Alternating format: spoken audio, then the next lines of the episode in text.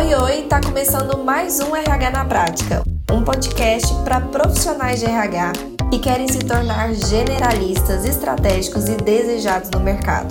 Eu sou Elissandra da Mata e todas as quartas eu estarei aqui com você para contribuir com o crescimento da sua carreira.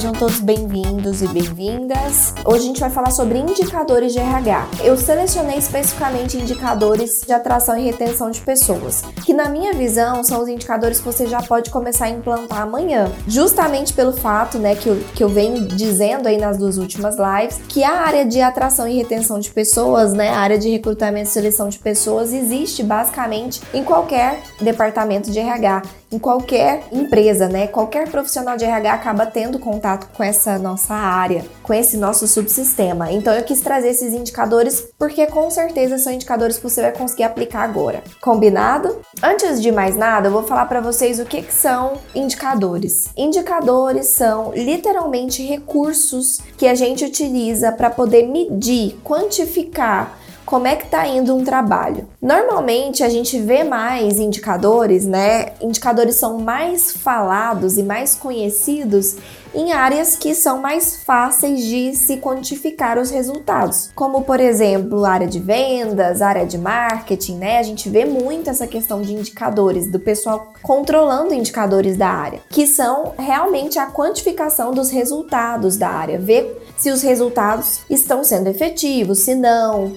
onde que precisa melhorar, se não. É literalmente colocar no papel os resultados que estão sendo atingidos com um determinado trabalho que está sendo feito dentro do departamento. E por que, que sempre foi tão difícil a gente pensar em indicadores dentro de RH? Né? Se a gente for pensar num histórico da nossa área, literalmente, né? Se a gente for parar para pensar numa evolução da nossa área, a gente vai perceber que indicadores de RH começou a ser visto como muito importante de um tempo para cá. E mesmo a gente tendo falado tanto de um tempo para cá da importância, ainda assim a minoria dos RHs implantaram efetivamente essa rotina de uh, medir indicadores dentro da, do seu dia a dia, dentro da sua área. Então, se a gente for parar para perguntar aqui hoje, para essas 129 pessoas que estão aqui online, quantas de vocês medem indicadores de RH na prática, realmente em seu dia a dia têm o hábito de fazer relatórios com indicadores de RH que vocês fazem a análise periodicamente e comparam e enviam para o seu líder e utilizam esses dados como dados importantes para a tomada de decisão. Eu tenho certeza que a minoria das pessoas que estão aqui, aqui é uma amostra, mas se a gente for parar para pensar a nível a realmente área, né, de RH, é a minoria, né, ainda da nossa área que faz esse tipo de quantificação a nível estratégico mesmo, de tomada de decisão, de análise comparativa, de análise de de evolução. Então, é a minoria ainda. E por que que é a minoria? Existe um porquê para isso, tá? Um porquê até cultural dentro da nossa área. A nossa área acabou sendo durante o tempo visto muito como uma área mais subjetiva, porque lidava diretamente com ações voltadas para o ser humano. Como que eu vou medir certas coisas dentro do RH? Como que eu vou medir certas ações que eu faço dentro do RH? E muitas coisas estavam meio que óbvias como a gente media, mas a gente ainda estava muito preso naquela questão de uma visão mais subjetiva mesmo da coisa. Então, de um tempo para cá é que foi vendo que sim, tinha como medir sim vários aspectos, né, de dentro do RH, inclusive hoje existem indicadores de todas as áreas, né? Indicadores são usados em todas as áreas, são extremamente importantes para que a gente entenda o percurso que a gente está seguindo, se a gente está indo pelo caminho certo certo ou não, se a gente está colocando as energias no lugar certo ou não. Então, muitas vezes a gente está colocando uma super energia numa determinada ação ou num determinado, numa determinada atividade, achando que ela está dando super certo. E quando a gente para para medir, a gente percebe que nem sempre ela tá dando tão certo assim. E aí é o momento de parar e refletir. Por que, que não tá dando certo? Aonde está dando errado? Como fazer a correção de percurso, a correção de energia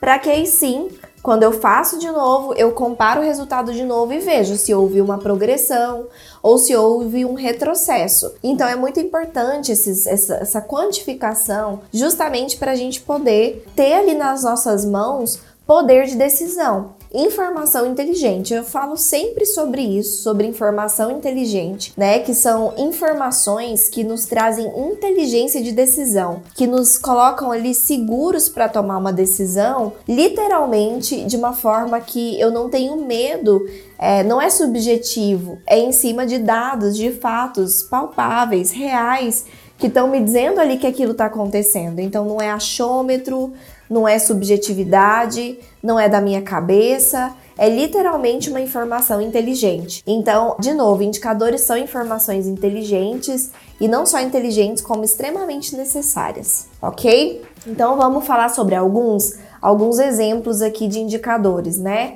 Primeiro indicador que eu trouxe aqui para a gente falar é, na verdade, o mais comum da gente encontrar nos, nos RHs é por onde qualquer RH deve começar a implantar indicadores, é por esse indicador que é o índice de rotatividade e turnover. Então, se você é um RH, você tem que estar tá medindo seu turnover e a sua rotatividade para ontem. Não é uma escolha, é basicamente como se fosse uma algo que é pré-requisito para existir dentro de um RH. Existem vários outros indicadores que você precisa é, implantar por importância, mas esse aqui é ele é o, o realmente o pai a base dos indicadores. Você precisa implantar para ontem esse indicador na sua empresa, que é medir qual é a rotatividade e o turnover que está acontecendo dentro da sua empresa.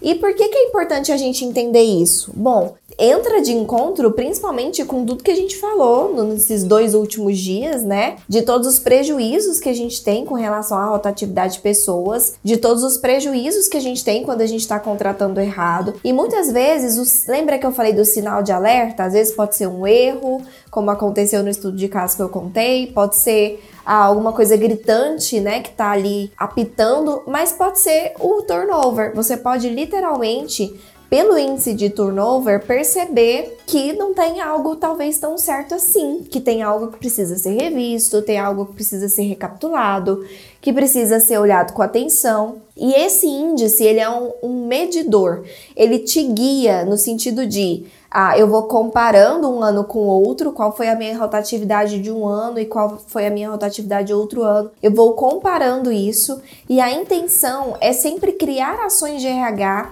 que abaixem esse número. Então é manter esse número, esse percentual de rotatividade o mais baixo possível, porque a gente já viu quanto prejuízo ele traz para a marca empregadora, inclusive para a marca mesmo, para clientes externos da empresa. A gente viu com relação à produtividade, a gente viu com relação à cultura organizacional, prejuízo financeiro. Então tudo isso que causa de prejuízos para a empresa uma grande, uma alta rotatividade, né? Então a primeira coisa que vocês precisam é isso. E aí você pode estar perguntando assim, Elis, como que calcula? É super fácil encontrar isso no Google, mas eu, Elisandra, tá? Por gostar muito de facilitar a vida de vocês, eu já coloquei o cálculo no resuminho de hoje. Então, no resumo que vai ser colocado lá no Telegram hoje, já tem aqui a formulazinha para você calcular o seu turnover. Joga essa formulazinha numa planilha aí e, e calcula isso todo ano e faz esse comparativo. Na verdade, o ideal é calcular todo mês, você já ir controlando isso, e aí você faz o fechamento do ano e vai comparando com o próximo ano para você ver como está a evolução disso. Então, o cálculo, né, a formulazinha para você seguir, tá no resuminho de hoje. Não vem ao caso eu explicar isso para vocês aqui agora,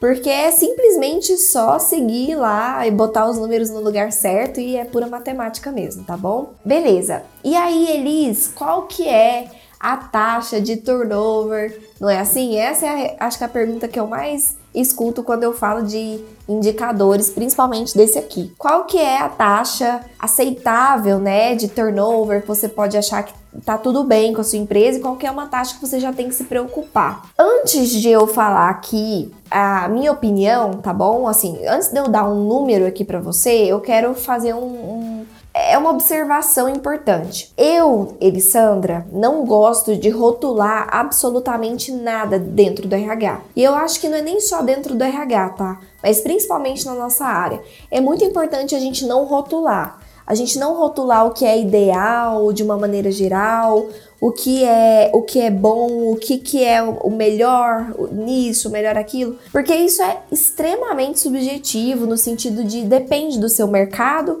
Então, se eu estou falando de uma indústria, é, é, é, óbvio que como a maior parte do quadro é operacional, eu vou ter realmente um índice de rotatividade maior do que se eu olhar uma empresa que é uma empresa de contabilidade, que são cargos administrativos, né? Então, é, depende do ramo da empresa, isso é um fato. Depende também do, do tamanho da empresa, né? Se a empresa é muito grande, se a empresa é menor. Então depende disso também, depende das circunstâncias, né? Porque a, o que, que é o turnover? É uma relação entre a entrada de pessoas e a saída das pessoas. E muitas vezes a gente faz essa comparação com todos os, os, números. Então, saída de pessoas engloba aí aposentadoria, envolve aí problemas pessoais e, e nem sempre, tá? Isso indica que tá, tem alguma coisa ruim no seu recrutamento. Então, é importante você entender também que depende das circunstâncias. Se foi um período ali que muita gente aposentou, né? Aí vai ficar, obviamente, prejudicado ali aquele, aquele seu cálculo daquele tempo. Então, é importante você ter tudo isso em mente, mas eu vou falar aqui um número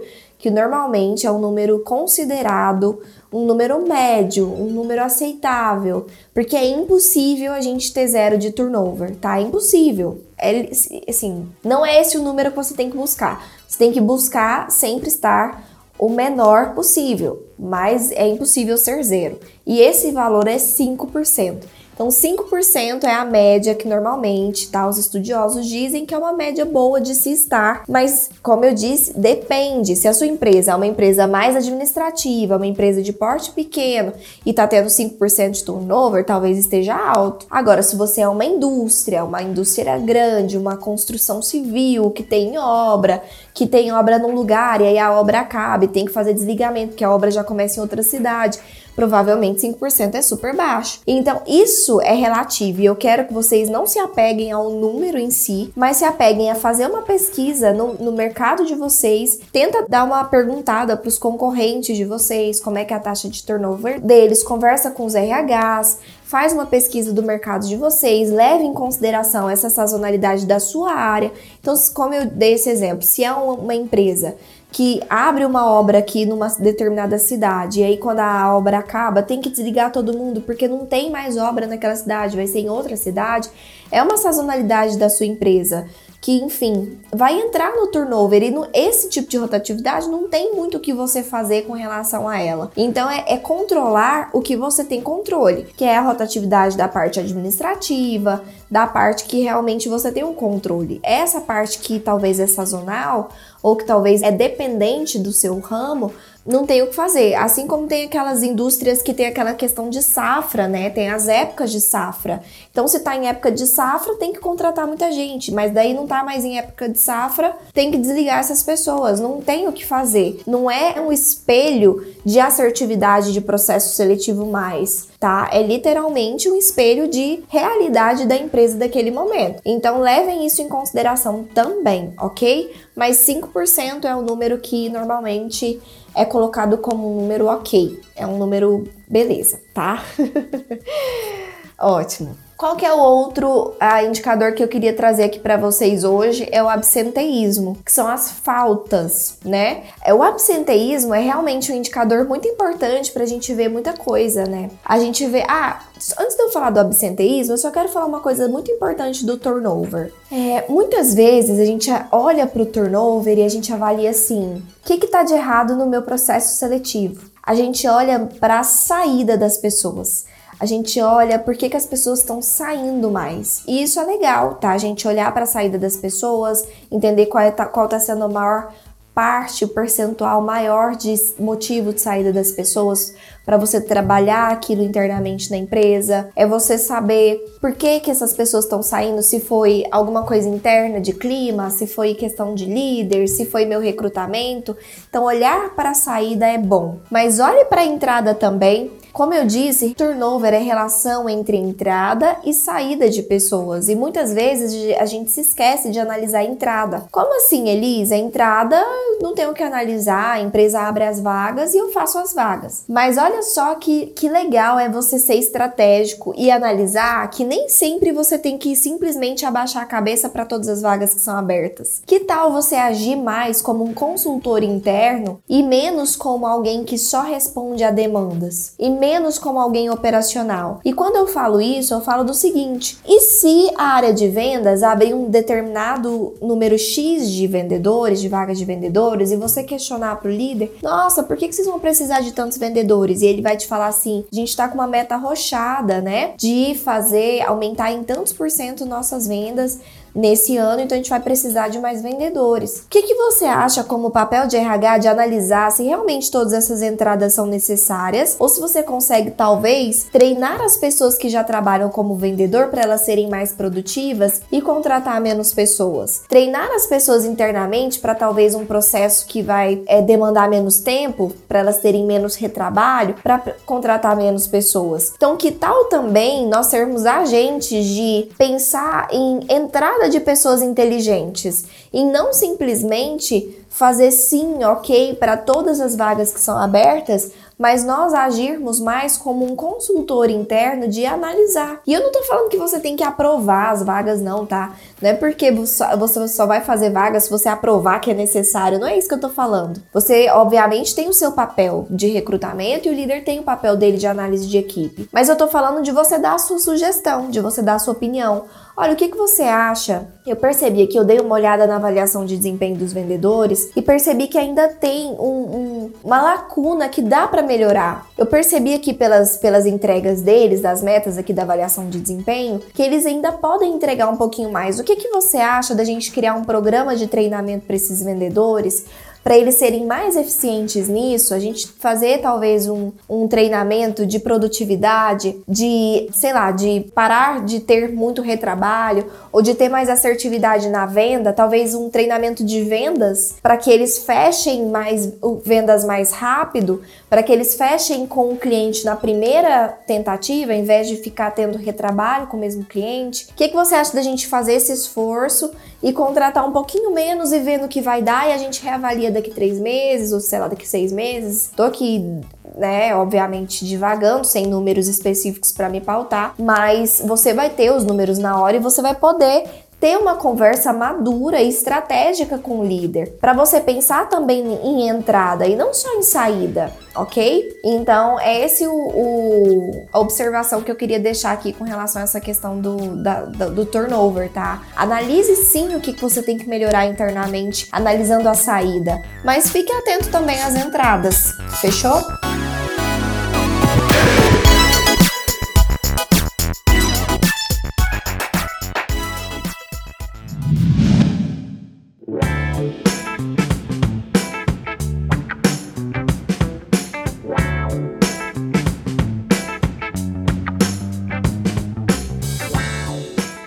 Beleza, absenteísmo. Absenteísmo é uma taxa extremamente importante que mede quanto as pessoas estão ausentes do trabalho, né? O quanto essas pessoas estão faltando. E por que, que ela é importante? Gente, o que, que eu quero que vocês entendam? O número do indicador é muito mais do que um número. Então, o fato de eu ter lá que o meu turnover é X é muito mais do que eu saber que o meu turnover é X. Eu preciso fazer alguma coisa em relação a isso. Não é simplesmente gerar um indicador e ter uma planilha bonitinha que eu vou mostrar para o meu chefe ou que eu vou dizer que eu tenho. Mas é para eu fazer alguma coisa com esse número. Lembra?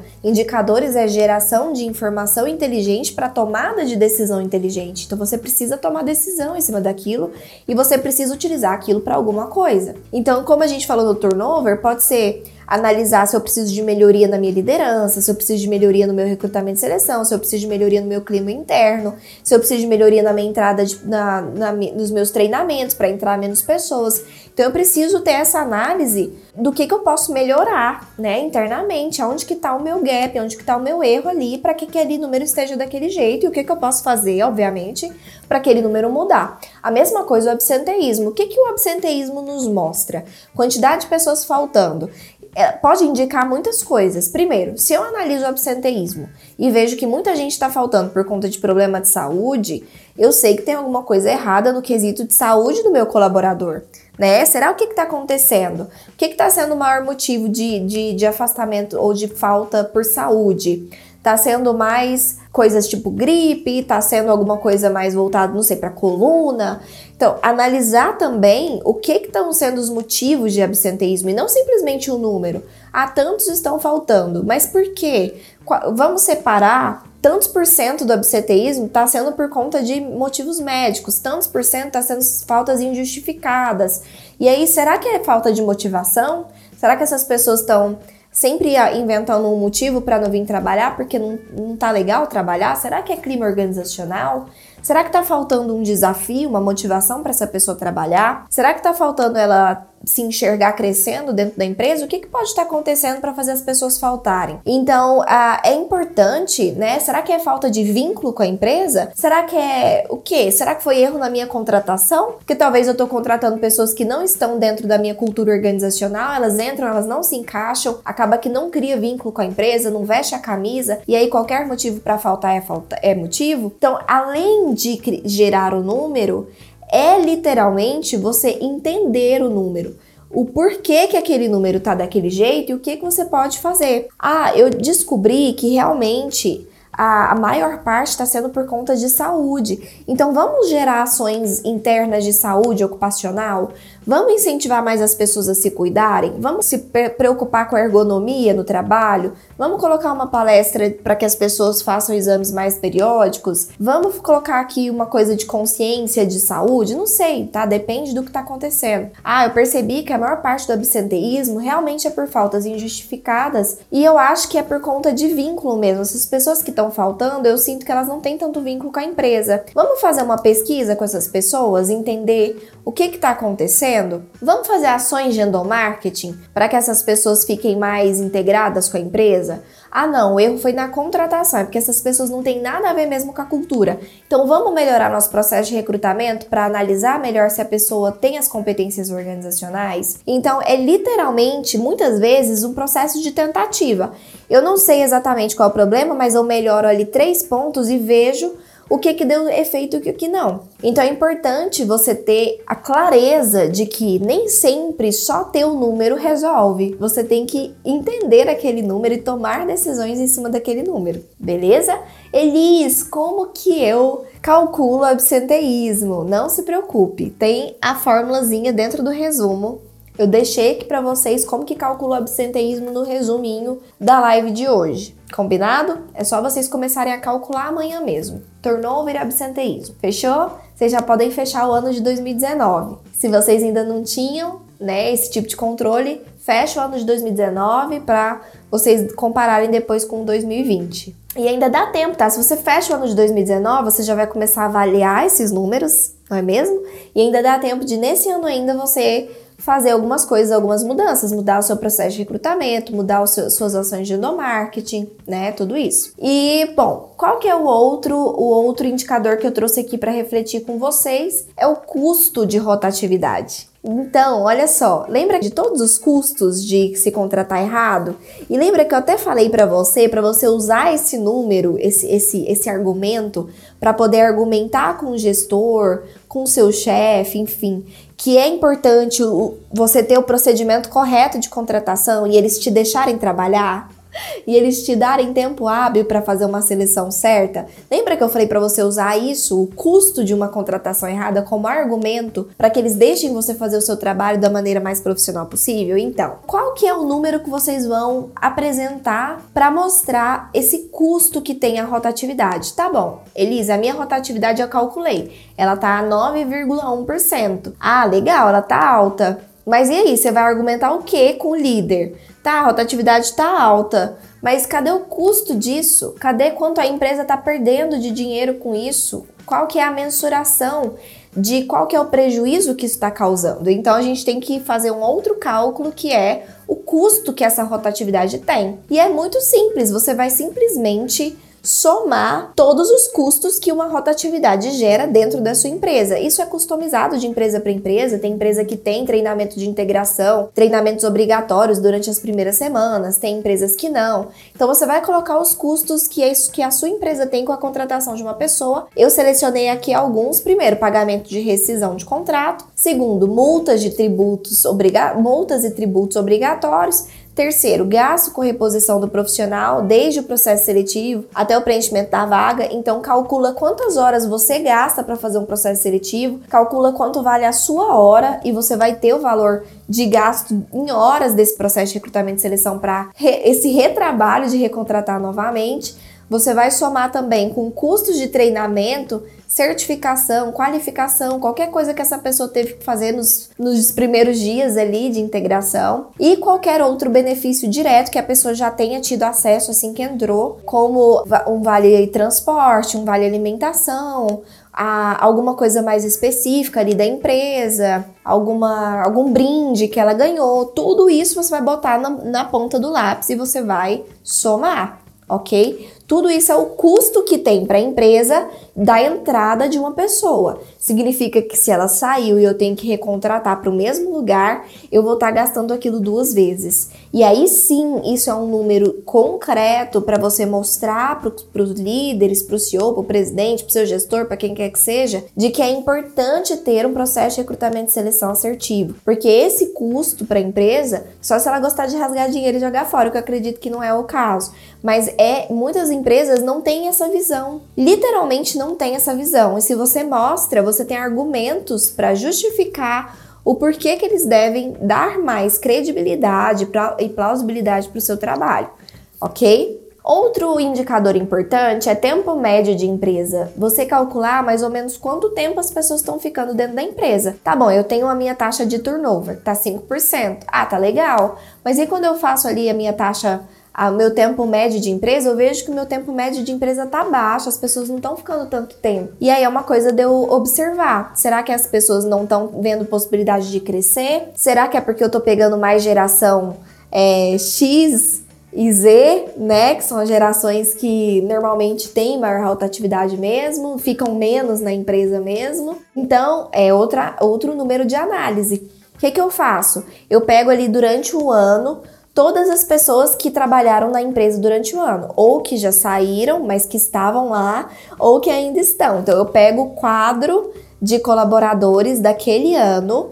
eu vejo o tempo de cada um, tá? Eu somo o tempo de cada um, ou que ainda está, se a pessoa ainda está, ou que esteve, se a pessoa saiu nesse ano, e depois eu divido para a quantidade de colaboradores. Eu vou achar o tempo médio, tá? Da empresa. Isso está escrito no resumo. Se você não captou bem, é simples, é igual fazer uma média. Eu somo e divido pelo número das de, dos funcionários, eu vou ter uma média de tempo que as pessoas estão ou ficam dentro da empresa. Isso vai te dar um olhar e tá tudo bem, tá? Você não tem que se comparar, não existe um tempo médio é, é, ideal, não. Porque, por exemplo, numa agência de publicidade que tem geração mais jovem, que tem maior dificuldade de crescer, porque tem menos níveis, porque é uma, normalmente uma empresa menor, é normal você ter um, um, um tempo médio menor. Enquanto talvez numa empresa mais tradicional, que tem ainda aqueles líderes que é, são mais é, da geração baby boomer ou da geração X, que fica 20, 30 anos na empresa, talvez você tenha uma média de tempo maior.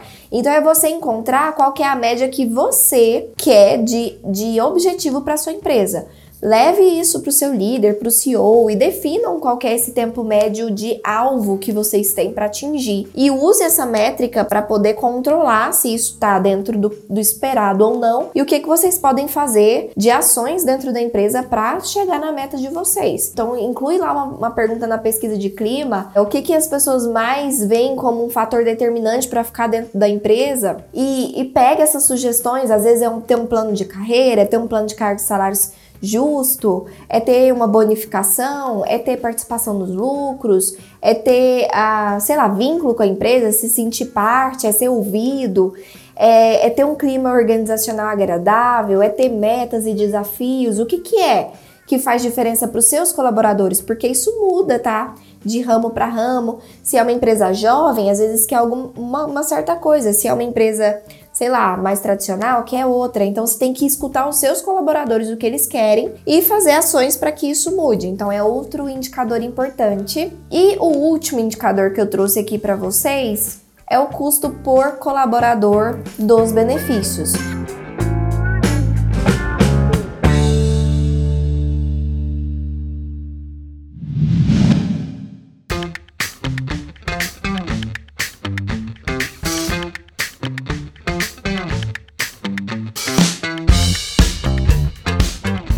Então é importante a gente saber quanto cada colaborador realmente gasta dos benefícios.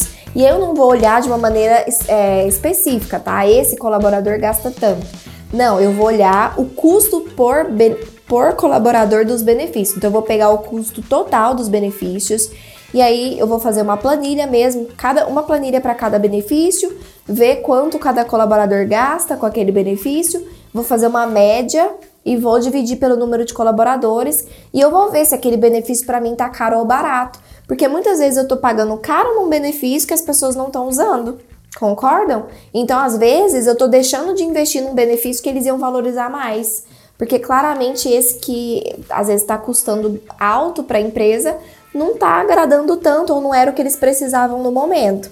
Então é muito importante também fazer essa análise para controlar, primeiro, controlar custo. Então você vai é, mostrar para a empresa que você está realmente propondo investir no que faz diferença.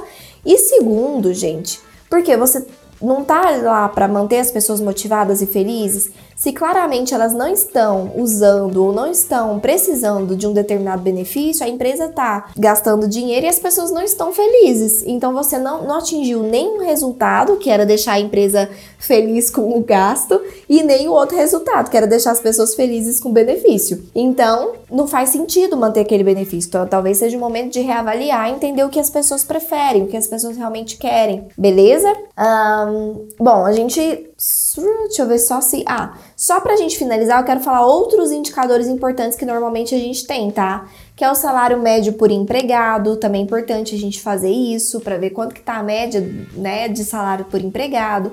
Retorno médio por empregado, quanto cada empregado dá de retorno realmente para a empresa, é outro indicador importante retorno do investimento em treinamento, saber se o investimento que eu fiz no treinamento realmente retornou. Então é um indicador importantíssimo da área de treinamento. Tempo médio para preenchimento de vagas. Qual que é o tempo médio que eu ando preenchendo as minhas vagas? Isso você pode fazer também, tá? Amanhã pega todas as últimas vagas que você fez, quanto tempo você demorou para preenchê-las divide esse tempo pelo número de vagas, você vai achar o tempo médio que você está gastando para poder fechar uma vaga. Isso também é um indicador importante. É índice de adequação do empregado à vaga, índice de retenção, horas de treinamento pelo número de empregados, enfim. Tem muitos indicadores que a gente pode realmente inserir na nossa área, mas eu quis trazer hoje os que vocês já podem começar a fazer amanhã. Então pronto, muito obrigada, um beijo muito grande no coração de vocês. Beijo!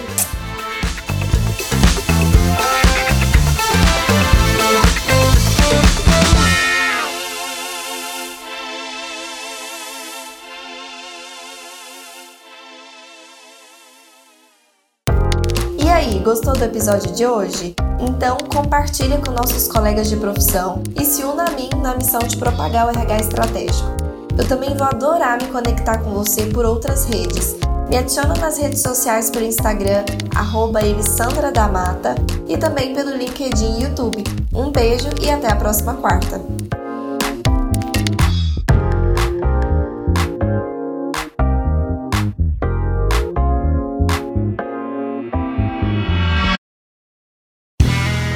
Este podcast foi editado por Play Áudios.